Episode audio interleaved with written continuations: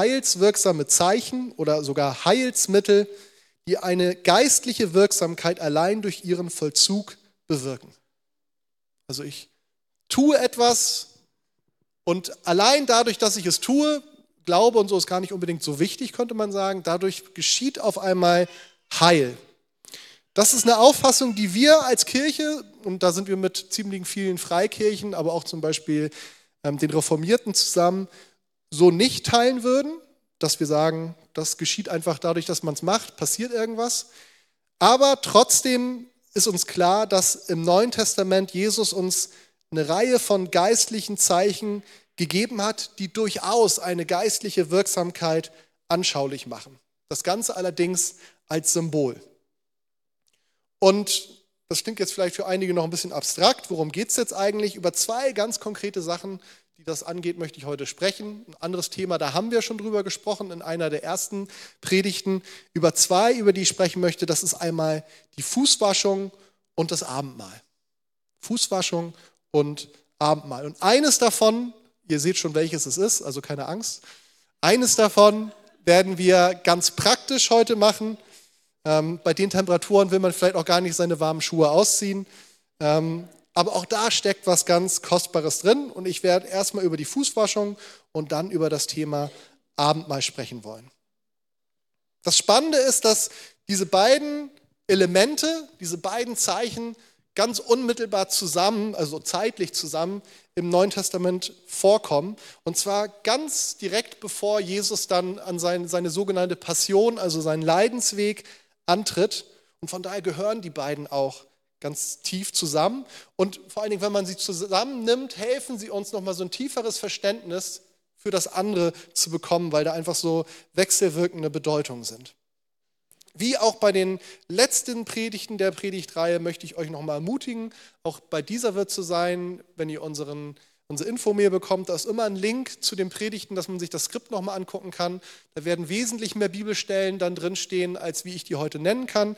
Ich mache euch Mut, das euch nochmal anzuschauen und gegebenenfalls auch in eurer Kleingruppe oder wo ihr sonst unterwegs seid, auch nochmal darüber ins Gespräch zu kommen, weil das ist so viel. Ich werde einiges heute ansprechen. Viele Stellen werde ich gar nicht nennen, es recht nicht lesen können. Da kann man noch viel, viel mehr entdecken. Okay. Ah, ich bin zu mein Beamer-Mensch, der ist schneller als ich, sehr gut. Die Fußwaschung. Ich weiß nicht, ob ihr schon mal bei einer Fußwaschung dabei gewesen seid. Das ist was Tolles. Das ist nebenbei gesagt auch ein besonderes Merkmal unserer Gemeindebewegung, der Gemeinde Gottes, weil bei uns tatsächlich der Fußwaschung von unseren Lehrgrundlagen her eine hohe Bedeutung beigemessen wird. Die steht halt neben ganz vielen anderen wichtigen Sachen so eine hohe Bedeutung gibt es in vielen Bewegungen nicht. Es ist teilweise sogar so, dass die als so ein explizites Unterscheidungsmerkmal genannt wird. Also so Pfingstbewegungen gibt es ja, die größte Bewegung in, in Deutschland wäre ja der BFP. Gemeinde Gottes ist eine wesentlich kleinere Bewegung, aber wenn manchmal so die Frage kam, was ist denn der Unterschied, da habe ich schon gehört, ja, die Gemeinde Gottes, die haben die Fußwaschung und das hat der BFP nicht. Ähm, wenn ihr länger bei uns dabei seid, dann werdet ihr merken, dass das jetzt nicht so zentral ähm, unser Gemeindeleben bestimmt, dass das jetzt so als das der Kernpunkt ähm, bezeichnet werden könnte. Und trotzdem ist es ein Stück weit was Besonderes. Auf der einen Seite, auf der anderen Seite, wenn ihr länger dabei seid, werdet ihr bestätigen können, dass in der Praxis das häufig, und ich sage jetzt mal leider in Klammern, nicht mehr so eine hohe Bedeutung hat. Das hat verschiedene Gründe. Das ist natürlich ähm, in so einem gottesdienstlichen Rahmen einfach schwieriger auch hinzukriegen. Muss ja auch gar nicht der Anspruch sein. In einem anderen Rahmen kann das einfach toll sein. Und jeder, der sowas mal mitgemacht hat, der wird, glaube ich, bezeugen können, dass es was ganz Kostbares und was Anschauliches hat, was da drin steckt. Aber ich komme da später nochmal zu so ein paar praktischen Gesichtspunkten. Wir schauen uns erstmal den Bibeltext dazu an. Den finden wir im Johannesevangelium Kapitel 13 in den Versen 3 bis 16. Johannes 13, 3 bis 16. Und dort lesen wir, Jesus aber wusste, dass der Vater ihm Macht über alles gegeben hatte und dass er von Gott gekommen war und wieder zu Gott ging.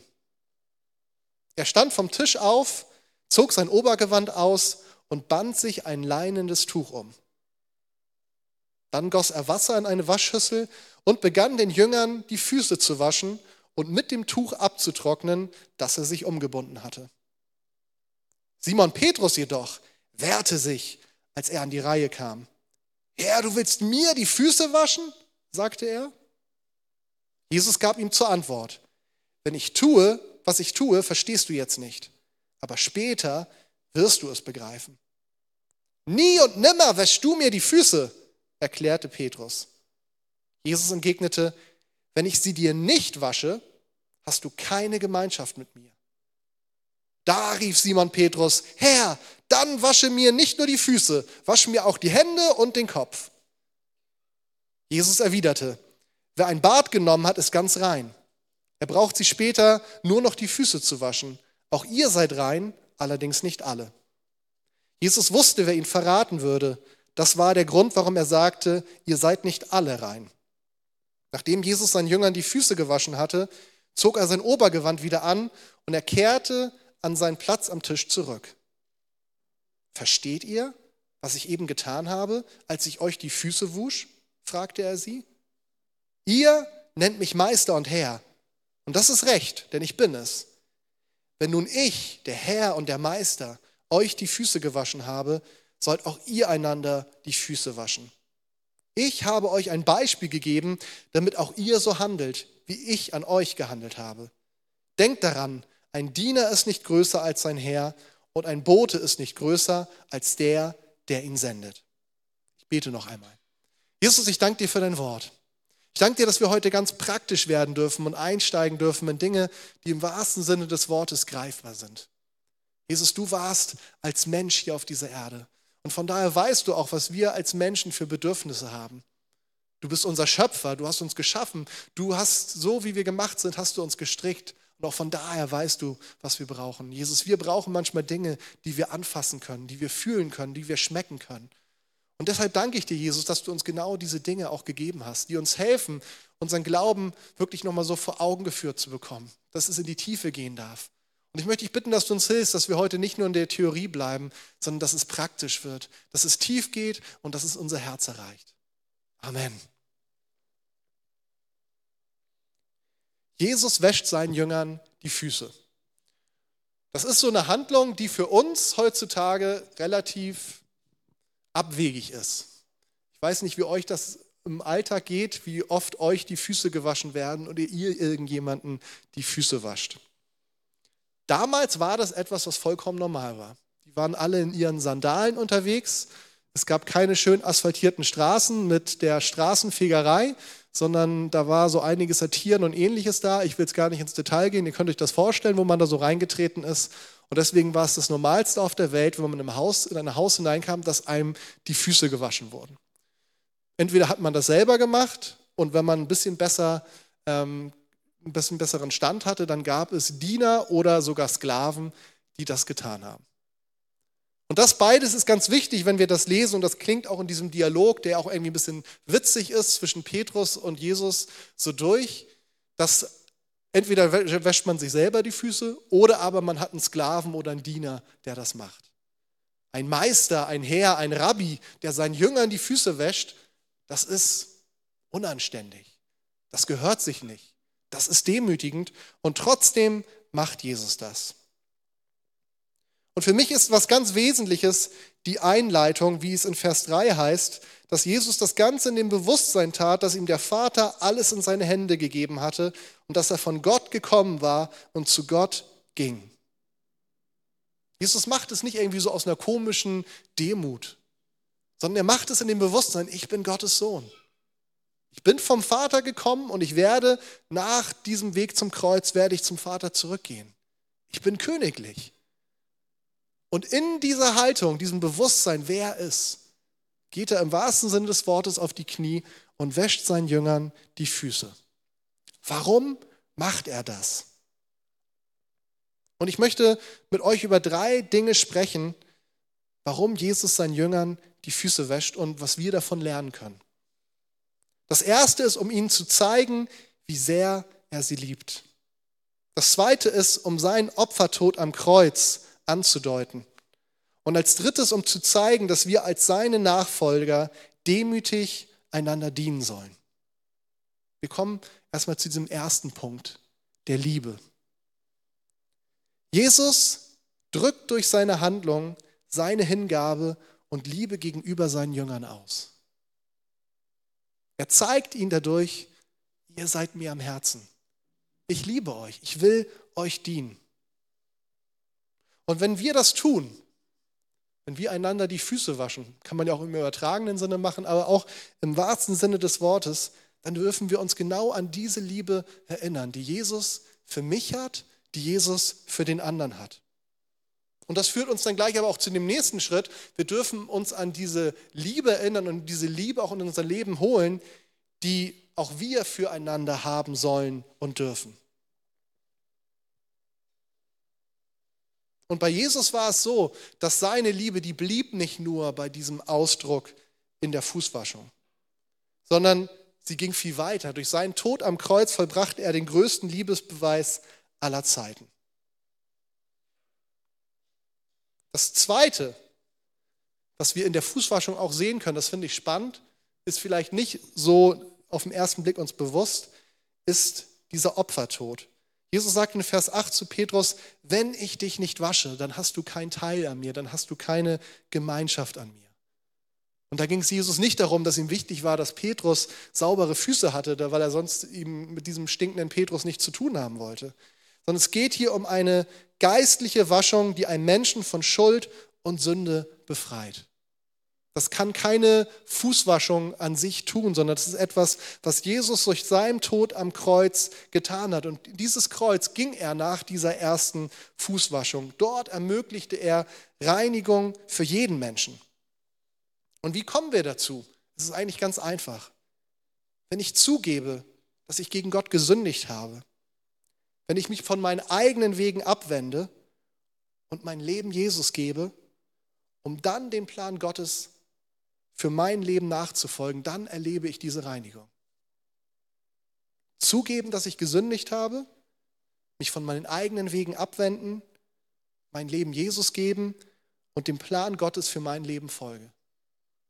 Klingt erstmal relativ simpel, aber da steckt einiges drin. Ich glaube, wir wissen das.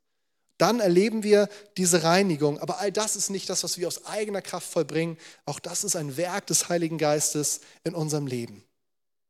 Und auch das ist so eine Sache, wenn wir diese Fußwaschung uns anschauen, die wir erleben dürfen, die wir im Blick haben dürfen, dass es darum geht. Nicht nur um saubere Füße, sondern ein gereinigtes Leben, eine neue Natur. Aber auch der dritte Punkt, der ist super wichtig. Demütig einander dienen. In der Fußwaschung geht es halt nicht nur um die Beziehung zu Gott um die Beziehung zwischen dem Menschen und Gott, sondern es geht auch um unsere Beziehung untereinander. Weil ansonsten hätte Jesus ja nicht sagen müssen, nehmt es als ein Beispiel.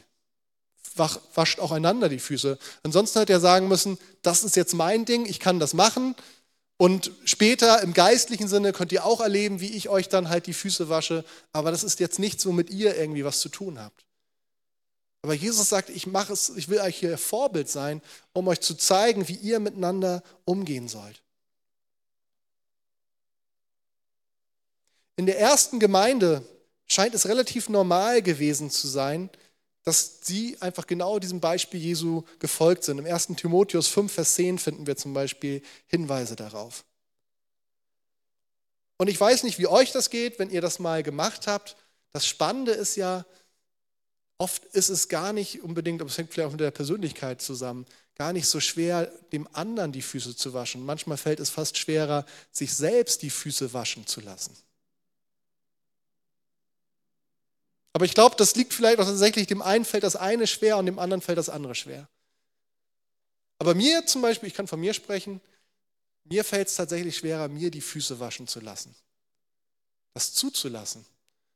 Und ich weiß, und diese Gedanken kennt ihr alle, wenn ihr euch mal das vorstellen würdet, ich hätte den Schocker gebracht, ihr wärt hier hingekommen, jetzt hätte ich hier die Wannen aufgestellt und gesagt, Leute, jetzt geht's los.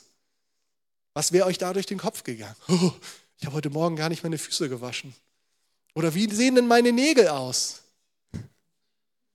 Will ich das überhaupt, dass jemand mir so nahe kommt? Und das ist auch vollkommen in Ordnung. Wir machen das nicht ohne Vorwarnung, da wird niemand zu gezwungen. Ich glaube, das hat auch einen Sinn, das in einer kleineren Gemeinschaft zu machen und nicht einfach so, wir lassen es mal drauf ankommen. Und trotzdem sage ich mal, diese Gefühle, wenn ihr euch das vorstellt, so wäre es jetzt und ihr habt das Gefühl, bleibe ich jetzt hier oder renn schnell raus, als ob ich zur Toilette gehe, aber komme nie wieder. Das zeigt, das macht wirklich was mit uns und dessen ist sich Jesus auch durchaus bewusst gewesen. Jesus macht an verschiedenen Stellen des Neuen Testaments deutlich, dass eine Christusähnliche Haltung bedeutet, dass wir nicht wichtiger und bedeutender als die anderen sein wollen, sondern dass wir alles dran setzen, um dem anderen zu dienen. Aber dass wir auch alles dran setzen, um dem anderen die Möglichkeit geben, uns zu dienen. Und was mich unheimlich berührt hat, war einfach dieser Gedanke, ich will das einfach nur kurz reingeben, weil das wird ja auch hier genannt. Auch einem Judas hat Jesus die Füße gewaschen. Das finde ich kraftvoll. Jesus wusste ganz genau, was kommen würde. Und auch einem Judas wäscht er die Füße. Und da dürfen wir uns die Frage stellen, wem wäre ich denn bereit, die Füße zu waschen und wem auch nicht? Aus Jesu Perspektive gibt es da eigentlich keinen, der irgendwie ausgeschlossen wäre. Okay, Einfach noch ein paar Gedanken zum Schluss dieses Punktes. Wie setzen wir das Ganze praktisch um? Ich habe ja gesagt, wir werden es jetzt heute nicht machen. Ich kann euch einfach nur empfehlen, aus Erfahrung, das macht Sinn, das in irgendwie in kleineren Gruppen zu machen, wo das nach Möglichkeit es sei denn, man ist wirklich sehr vertraut miteinander, auch vorher schon angekündigt ist.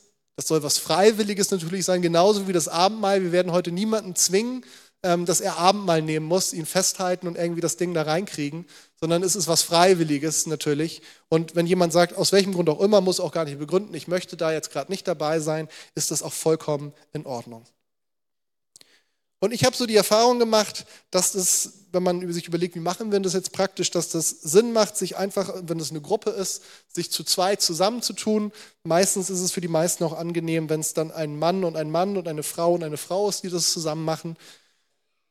Und dass man dann nicht in erster Linie, also das ist ja auch wirklich der Unterschied, also meistens kommt man dann ja nicht zusammen, weil ähm, die Füße so dreckig sind und die müssen jetzt mal so richtig geschrubbt werden, sondern da sind wir heute ein bisschen anders unterwegs, sondern dass es tatsächlich uns bewusst ist, es geht hier schon um eine symbolische Handlung und es kann einfach auch eine Zeit sein, wo ich für den anderen bete. Ich kann mich aber auch erinnern, ich will das einfach als Eindruck zum Schluss geben, ich war vor Jahren auf einer Norwegen Freizeit als Mitarbeiter und ich war mit einer Gruppe unterwegs, die hatten die Hütte verlassen, ein Teil war geblieben. Wir waren, ich glaube, zwei oder drei Tage oben in den Bergen wandern ähm, und wir hatten Jugendliche dabei und wer von euch Jugendliche kennt, ähm, die wissen, die wechseln in solchen Zeiten nicht unbedingt regelmäßig die Socken. Und als wir ankamen, hatte die Hüttengruppe vorbereitet, wir kamen an direkt mit unseren Wanderschuhen Fußwaschung. Also da hat sich das wirklich gelohnt. Aber das hatte wirklich auch was ganz Eindrückliches tatsächlich, mal nicht aus der Vorbereitung das zu machen. Also ich gebe euch das mit, vielleicht ist so eine Kleingruppe ein Rahmen. Ich habe jetzt in der Vorbereitung auch gedacht, ich will gerne mal ähm, mit der Gemeindeleitung überlegen, wie wir auch wieder mehr in unserem Gemeindealltag das einbauen können. Ich weiß, früher zum Beispiel in Fasten- und Gebetswochen haben wir das gemacht. Ähm, aber wenn ihr mit einer Kleingruppe unterwegs seid oder euch auch vielleicht einfach nur mit Freunden aus der Gemeinde trefft, überlegt mal, das einfach mal auszuprobieren ähm, da ist was ganz Kostbares drin. Und nicht umsonst hat Jesus uns das mitgegeben. Ich komme zum nächsten Punkt, das Abendmahl. Ich habe das gesagt, genauso wie die Fußwaschung, ähnlicher Zeitpunkt. Das findet alles in so einem Rahmen von, eigentlich müsste man sagen, von einer Feier oder einem gemeinsamen Abendessen, was Jesus mit seinen Jüngern gefeiert hat, statt. Das Ganze ist vor dem wichtigsten jüdischen Fest, das Passafest. Ähm, der Tag, wo das stattfand, den nennen wir heute Gründonnerstag. Und der Unterschied ist, und das ist für mich auch so eine der Erklärungen, warum das Abendmahl doch so eine viel bedeutendere Stellung einnimmt in der Christenheit. Ein großer Unterschied ist, dass das Abendmahl insgesamt an vier Stellen in der Bibel genannt wird. Sowohl in drei der Evangelien und dann auch nochmal im ersten Korintherbrief. Und die Fußwaschung, die kommt tatsächlich nur im Johannesevangelium vor. Ob das jetzt der einzige Grund ist, vielleicht gibt es auch andere, ähm, aber das wird bestimmt mit reinspielen, warum das Abendmahl wesentlich zentraler für die Christen geworden ist. Ich möchte mit euch gerne heute die Stelle zum Abendmahl aus dem ersten Korintherbrief Kapitel 11 lesen, ab dem Vers 23 bis 28. Und da schreibt uns Paulus, ihr wisst doch, was der Herr über dieses Mal gesagt hat. Ich selbst habe seine Worte so an euch weitergegeben, wie sie mir berichtet wurden. In der Nacht, in der er verraten wurde, nahm Jesus der Herr das Brot, dankte Gott dafür, brach es in Stücke und sagte, das ist mein Leib, der für euch geopfert wird. Wenn ihr künftig dieses Mahl feiert und von dem Brot esst, dann ruft euch in Erinnerung, was ich für euch getan habe. Nachdem sie gegessen hatten, nahm er den Becher, dankte Gott auch dafür und sagte, dieser Becher ist der neue Bund, besiegelt mit meinem Blut. Wenn ihr künftig aus dem Becher trinkt, dann ruft euch jedes Mal in Erinnerung, was ich für euch getan habe. Seid euch also darüber im Klaren. Jedes Mal, wenn ihr von dem Brot esst und aus dem Becher trinkt, verkündigt ihr den Tod des Herrn, bis der Herr wiederkommt. Wer daher auf unwürdige Weise von dem Brot isst oder aus dem Becher des Herrn trinkt, macht sich am Leib und am Blut des Herrn schuldig. Deshalb soll sich jeder prüfen und erst dann soll er von dem Brot essen und aus dem Becher trinken. Ein ganz dichter Text. Und das Spannende bei diesem Thema Abendmahl ist, dass wir feststellen können, dass die Bedeutung des Abendmahls eine ganz große ist.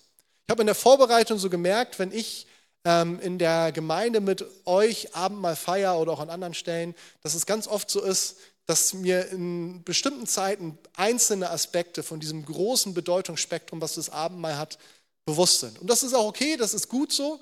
Und trotzdem ist es, glaube ich, auch wichtig, sich mal bewusst zu machen, wie breit eigentlich diese Bedeutung ist, was Jesus uns da eigentlich mitgibt.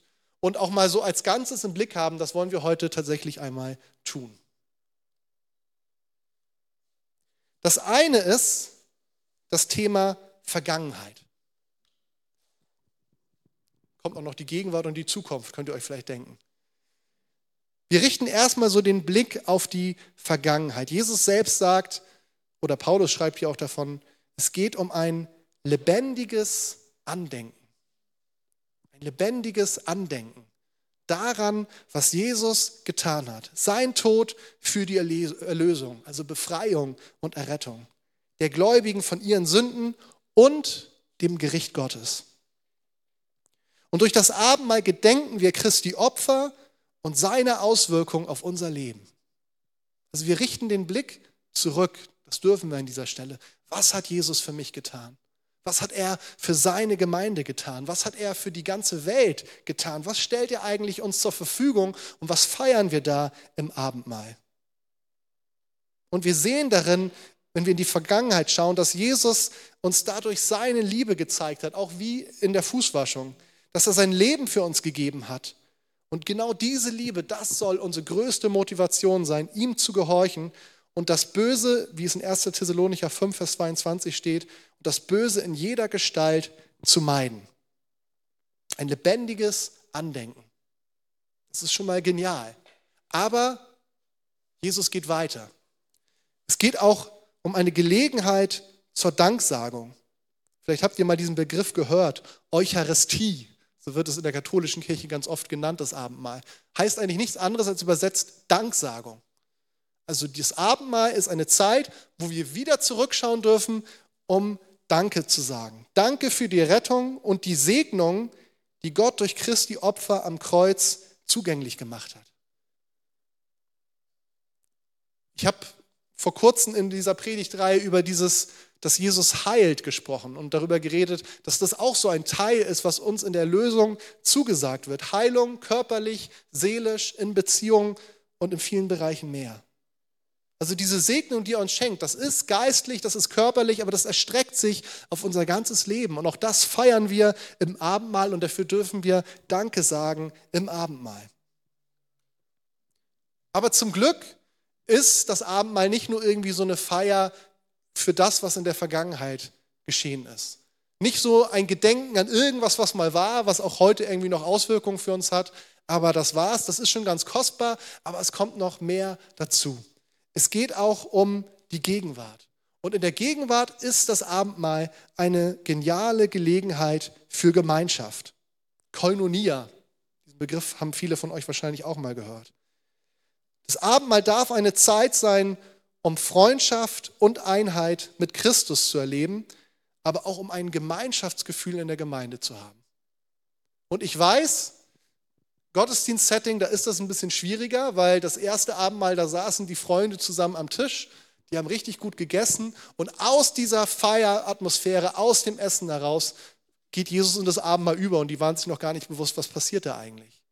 Und auch in der ersten Gemeinde war es oft, das lesen wir einfach schon in den Paulusbriefen, wird es einfach so nebenbei klar, dass das Abendmahl ganz oft genau in diesem Rahmen eines gemeinsamen Essens stattfand. Ist natürlich so ein bisschen technischer, wie wir das jetzt hier im Gottesdienst haben, dass man sich das holt, man ist in seiner Reihe, man isst das.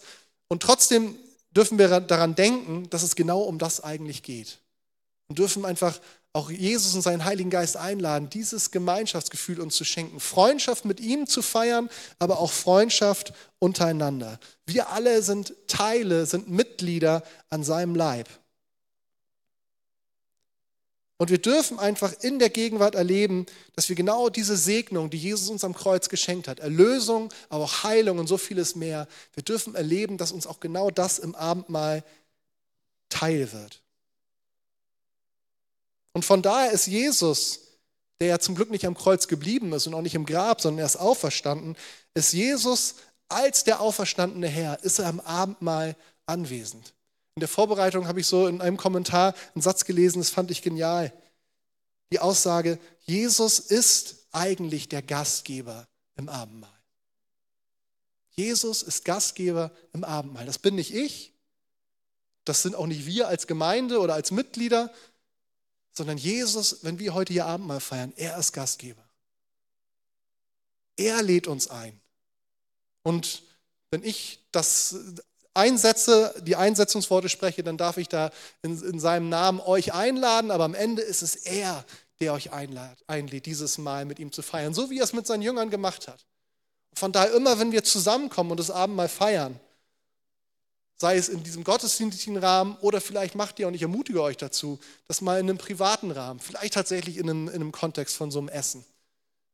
Da merken wir, da steckt Kraft drin und wir dürfen uns bewusst sein, er ist da. Aber nicht nur als Zaungast, nicht nur als der, der so ein bisschen guckt, was passiert denn da, sondern er will ganz zentral da sein als Gastgeber, wenn wir Abendmahl feiern. Aber wenn es um die Gegenwart geht, da gibt es auch noch einen zweiten Punkt, den ich genial fände. Es geht auch um die Anerkennung und die öffentliche Erklärung des neuen Bundes. Weil Jesus ist gekommen, um einen neuen Bund einzuführen. Das ist schon Thema im Alten Testament. Die Propheten kündigen das schon an. Und in diesem neuen Bund geht es um den Plan Gottes, durch den Tod und die Auferstehung Jesu geistliche Rettung und eine Beziehung mit Menschen zu ermöglichen. Das ist der neue Bund. Geistliche Rettung, eine Beziehung zwischen Gott und den Menschen, aber auch unsere Beziehung untereinander wiederherzustellen. Das heißt, wenn wir Abendmahl feiern, ich nehme es ganz oft tatsächlich so, für mich, dass ich sage, das ist nochmal mein ganz persönliches Ja auch zu Gott, was ich ihm schon vor langer Zeit mal gegeben habe. Aber ich finde, das Abendmahl ist immer wieder so eine Möglichkeit zu sagen, Jesus, ich mache es sichtbar. Bisschen auch wie die Taufe, die gibt es ja nur einmal. Aber dadurch, dass ich am Abendmahl teilnehme, das ist was für mich, aber es ist auch ein Zeichen für alle, die dabei sind, dass ich sage, Jesus, ich gehöre zu dir. Ich nehme das an für mich ganz praktisch, dass du dein Leben für mich gegeben hast, dass du dein Leib hingegeben hast, dass dein Blut für mich vergossen worden ist. Wir bestätigen dadurch die Herrschaft Christi und unsere Bereitschaft, seinen Willen zu tun, ihm treu zu bleiben, der Sünde zu widerstehen und uns mit seinem Auftrag zu identifizieren. Ist doch genial, oder? Was alles da so drin steckt. Und das ist immer noch nicht genug. Wir dürfen den Blick auch beim Abendmahl in die Zukunft wenden. Und das eine ist, Jesus sagt, das dürft ihr feiern, bis ich wiederkomme. Das Abendmahl ist ein Vorgeschmack auf Gottes zukünftiges Reich und das himmlische Festmahl. Es kommt der Tag, auch wenn uns das vielleicht zurzeit noch ganz weit entfernt scheint, es kommt der Tag, da werden wir im Himmel miteinander und mit Jesus dieses Abendmahl feiern. Es kommt die Zeit, wo er alles wiederhergestellt hat, wo alle Tränen abgetrocknet sind. Und diesen Blick dürfen wir auch im Abendmahl haben. Einmal wirklich ganz auf die Ewigkeit, aber auch im Hier und Jetzt, wo Jesus sagt, auch hier und jetzt will ich Dinge wiederherstellen. In meiner Gemeinde, in deinem Leben. Und diesen Blick dürfen wir im Abendmahl haben. Es geht um die Vergangenheit, es geht um die Gegenwart, aber es geht auch darum, einen Vorgeschmack auf das zu bekommen, was Gott tun will. Und der zweite Punkt geht in eine ähnliche Richtung. Es geht auch um eine Ausrichtung auf die Wiederkunft Christi. Im sogenannten Vater unser, Matthäus 6, Vers 10, da beten wir, dein Reich komme.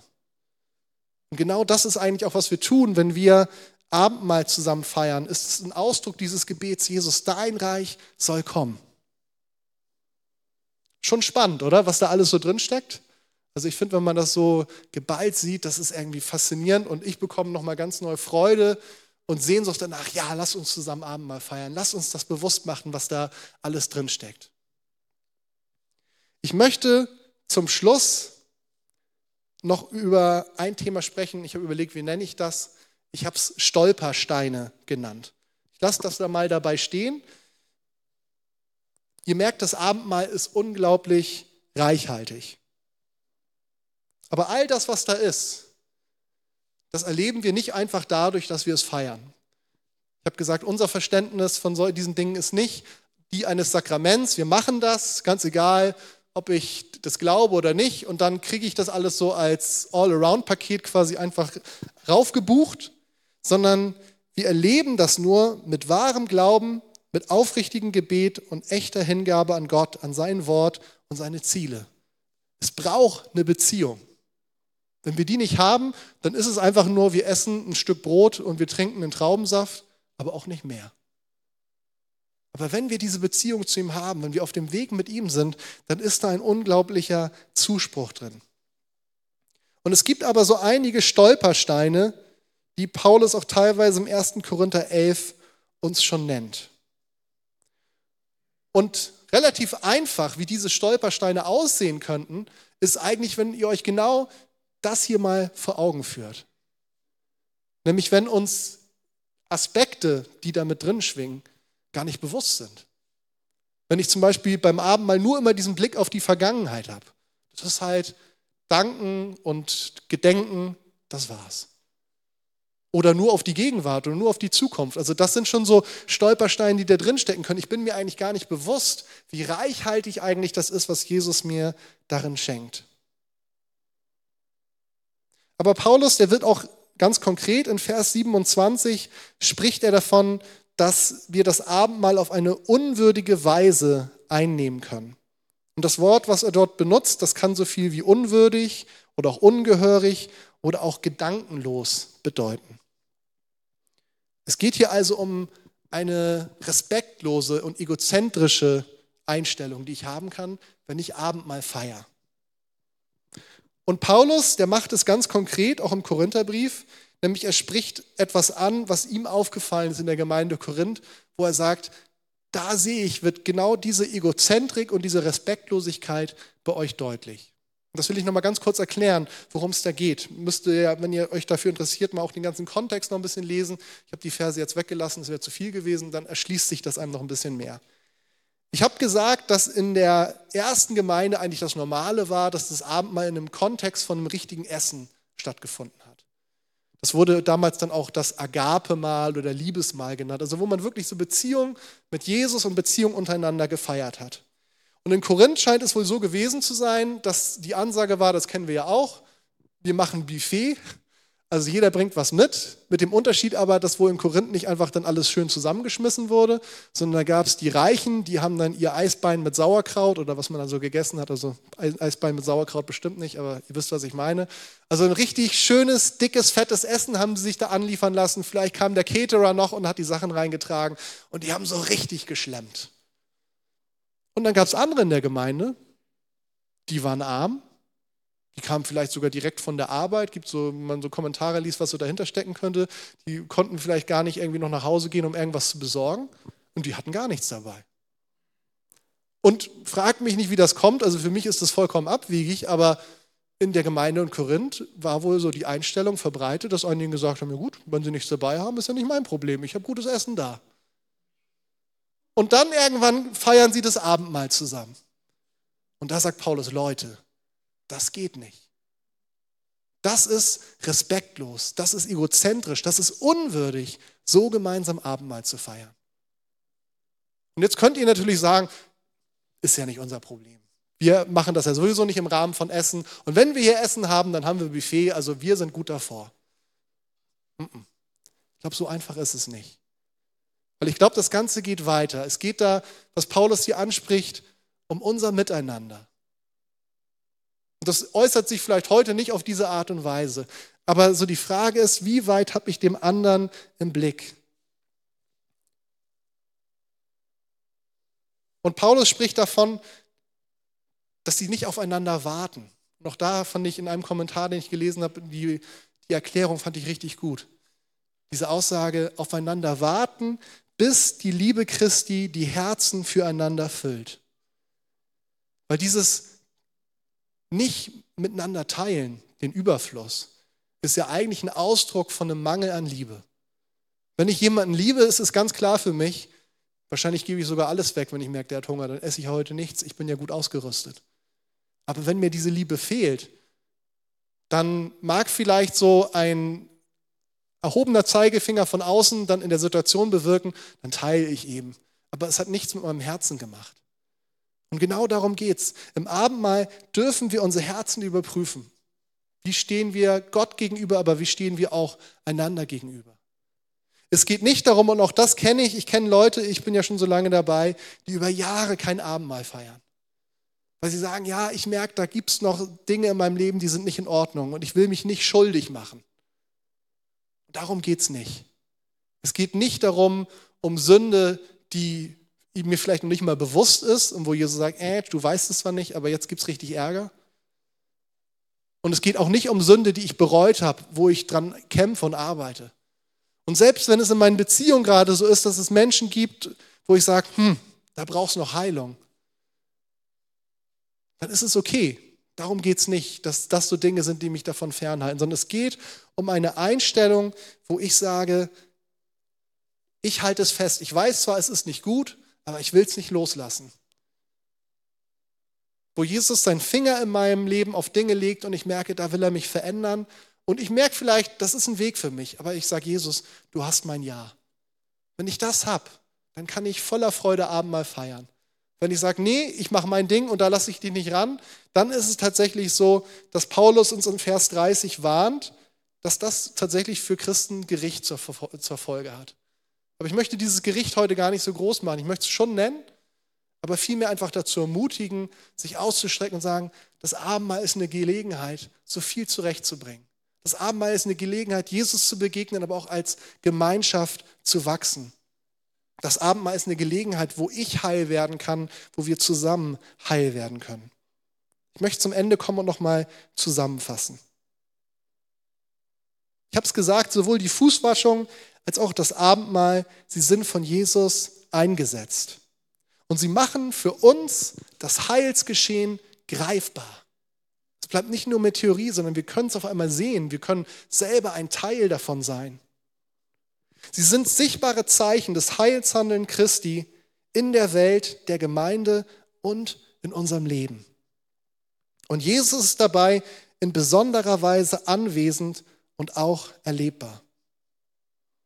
Und umso mehr wir uns diese Dinge bewusst machen, zum Beispiel zum Abendmahl, umso größer wird der Segen sein, den wir dadurch erleben. Und wenn ich aber merke, in dem einen oder anderen Punkt, da fehlt mir noch ein Verständnis. Es ist überhaupt gar kein Problem, sondern darf ich sehen, okay, da darf ich wachsen. Sie können uns helfen, in der Beziehung zu Gott und auch zueinander zu wachsen. Sie sind eine kostbare Chance, Gott und einander auf geniale Weise zu begegnen. Sie können zu Zeiten der Heilung, der Wiederherstellung und der Ausrichtung auf ihn werden.